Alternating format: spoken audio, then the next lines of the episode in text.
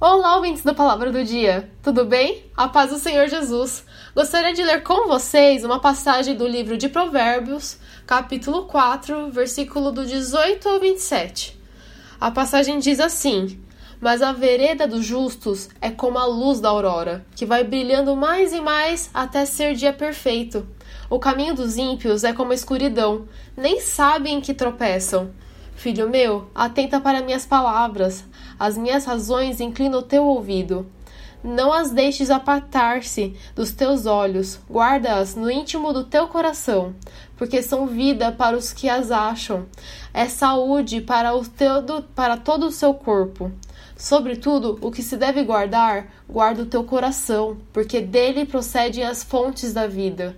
Desvia de ti a falsidade da boca, afasta de ti a perversidade dos lábios. Os teus olhos olhem para a frente e as tuas pálpebras olhem direto diante de ti. Pondera a vereda dos teus pés e todos os teus caminhos sejam bem ordenados. Não declines nem para a direita nem para a esquerda. Retira o teu pé do mal.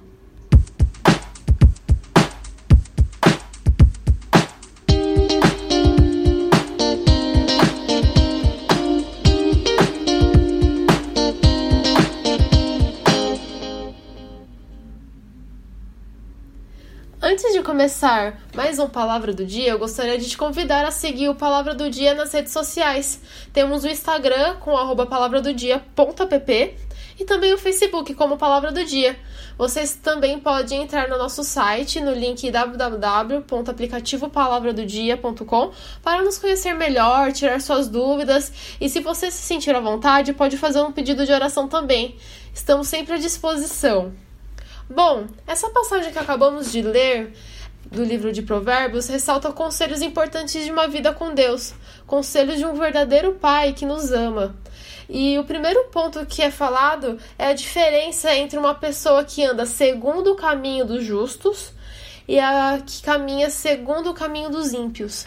Existem esses dois caminhos. Não existe um meio termo, um caminho central. É um ou é outro. E nessa passagem diz que aquele que anda no caminho dos justos, que significa o caminho daqueles que andam de acordo com o que o Pai nos ensina, quem tem a palavra de Deus no coração é como luz da aurora. Ou seja, o que é a luz da aurora? São os primeiros raios de luz do dia, quando o sol começa a nascer. Olha, se imagine, se imagine num campo aberto onde tem árvores, galhos, né, é, grama. E antes do sol nascer, é só escuridão, você não consegue enxergar nada, além de algumas estrelas. Mas quando aparecem os primeiros raios de luz do sol, as coisas não ficam claras de primeira. Você começa a ver primeiramente as formas e progressivamente o sol vai nascendo e a luz vai ficando mais forte, então você consegue enxergar com muita clareza tudo que está ao seu redor, consegue enxergar as cores, as formas, as texturas, né?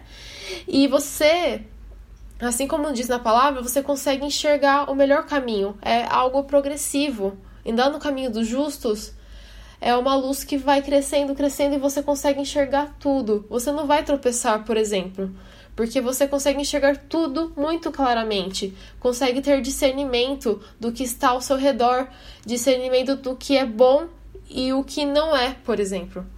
Já o caminho dos ímpios é o oposto.